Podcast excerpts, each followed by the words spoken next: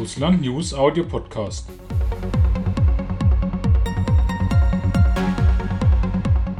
Heute mit Julia Dudnik und Alexander Ra zu den deutsch-russischen Wirtschaftsbeziehungen.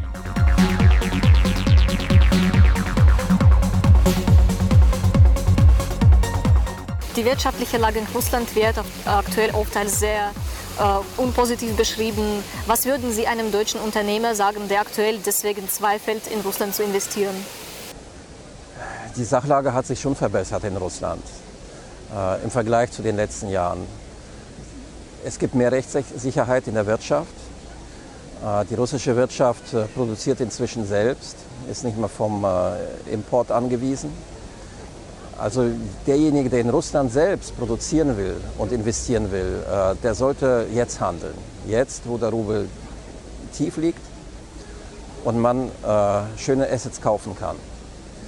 Äh, was natürlich das Risiko ausmacht, sind Sanktionen, vor allen Dingen die amerikanischen Sanktionen, von denen niemand weiß, wie stark sie auf die russische Wirtschaft in der Tat wirken werden, wie gefährlich sie sein werden wie zerstörerisch ihre Kraft sein wird.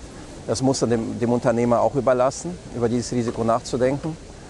Aber äh, ein Investor sollte sich natürlich äh, nach allen Seiten informieren, sowohl von russischer Seite als auch von äh, deutscher Seite die notwendigen Informationen erfahren. Informationen liegen auf der Hand. Es gibt genug Organisationen, die sich weiterhin sehr aktiv in Russland äh, äh, aufhalten und sich mit, mit Russland beschäftigen sodass äh, ich denke, dass äh, die Wirtschaft äh, in Russland wieder in Fahrt kommen wird und die deutschen Unternehmer wieder nach Russland fahren werden.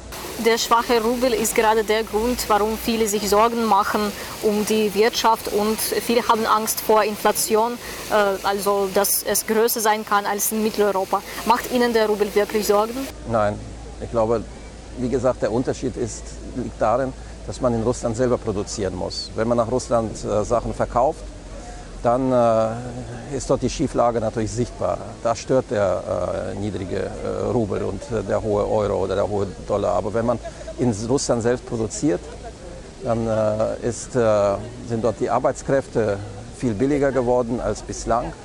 Und eines darf man nicht vergessen, was leider oft vergessen wird. Man hat nicht nur den russischen Markt dann im Visier, wenn man in Russland produziert und in Russland seine Zelte aufschlägt, sondern den ganzen eurasischen.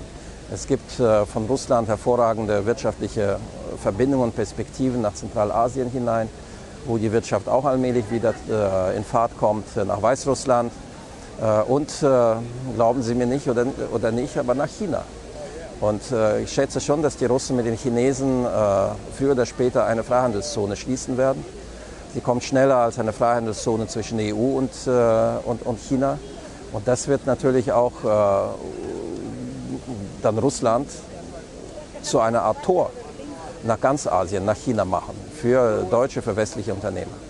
Wenn man über die russisch-chinesische Kooperation spricht und über die Möglichkeit, dass Europa auch dazu einbezogen werden könnte, die Frage ist, wie möglich ist, dass Europa ohne die USA, ohne, ohne den USA handeln könnte? Wie schätzen Sie es ein? Die Europäer können ohne die USA Handel treiben und ohne die USA ihre Wirtschaft aufbauen. Das Problem ist, äh, dass die Amerikaner an den Schalthebeln des Finanzsystems sitzen und äh, das jetzt tun, was sie niemals zuvor gemacht haben gegenüber eigenen Verbündeten, nämlich Europäern. Sie bestrafen europäische Firmen, wenn sie nicht das tun, was die Amerikaner wollen.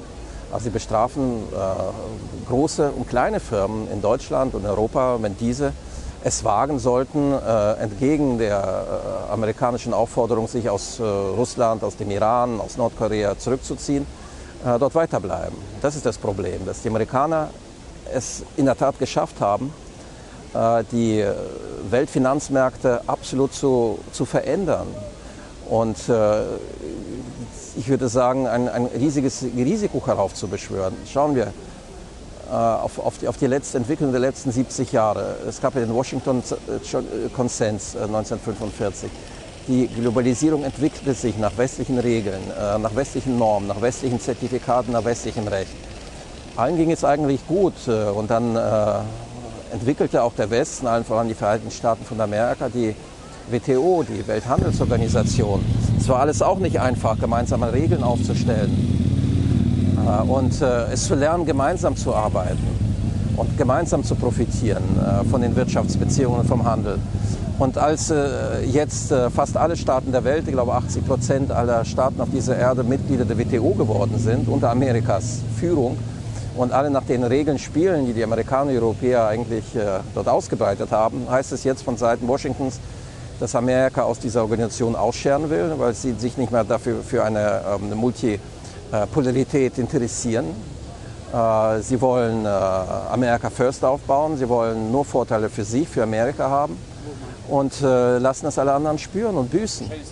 Und äh, was bedeutet das? Das bedeutet, dass die Globalisierung am Ende ist, wenn das so weitergeht. Niemand wird den Amerikanern jemals mehr vertrauen.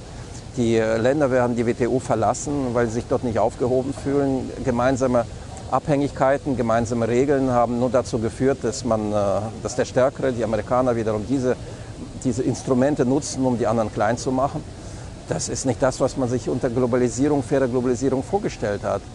Handelskriege finden statt. Und äh, ich denke, was passieren wird, das werden wir alle sehen in den nächsten äh, Monaten und, und Jahren, wenn hier jetzt nicht zu irgendeiner Übereinkunft zwischen all diesen Staaten kommt und vor allen Dingen mit den Amerikanern, dass es äh, zu einer Regionalisierung des Welthandels äh, kommt.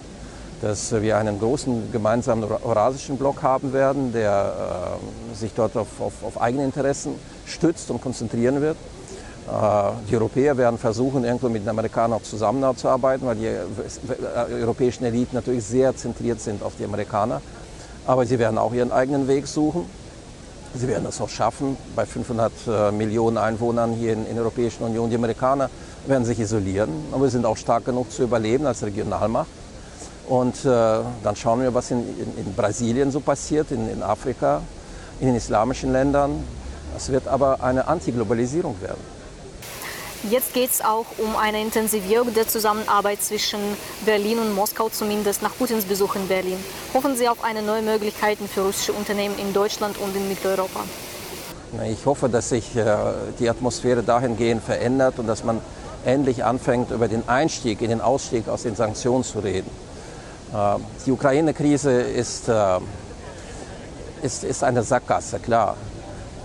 Sie ist, glaube ich, nicht lösbar.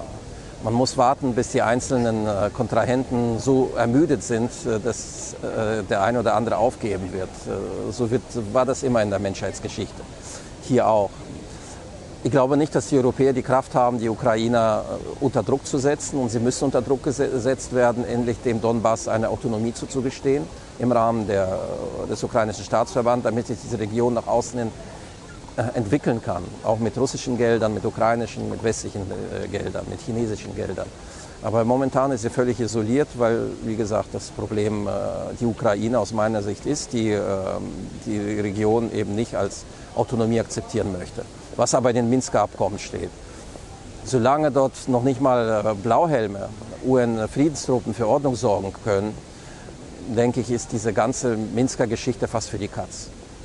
Und äh, wenn sich das, ich glaube, Syrien ist auch so eine Sache. Ja? Wenn, wenn, wenn in Syrien endlich vielleicht Europäer, allen voran Deutschland, Russland, meinetwegen der Iran zusammenarbeiten könnten, nicht nur in der militärischen Befriedung der Region, was anscheinend nicht geht, aber in dem wirtschaftlichen Aufbau. Wir haben das auf dem Balkan auch geschafft, dass wir dort einen Balkanstabilitätspakt äh, erschaffen haben, der auch politisch schwierig durchsetzbar war, aber nichtsdestotrotz das nötige Geld äh, auch gesammelt hat um diese, und, und das Know-how und die notwendigen äh, Experten, um diese Region äh, zu befrieden und, äh, und wieder aufzurichten. Und das brauchen wir für Syrien. Und wenn wirklich, wenn es, wenn es Schritt für Schritt gewisse Lösungen in der Ukraine und jetzt beim Wiederaufbau von Syrien gemeinsam Zusammenarbeit äh, möglich sein werden, dann denke ich, wird sich die Wirtschaft als erste als äh, einschalten, um äh, neue Brücken zu begehen zu, oder, oder alte Brücken wirklich zu festigen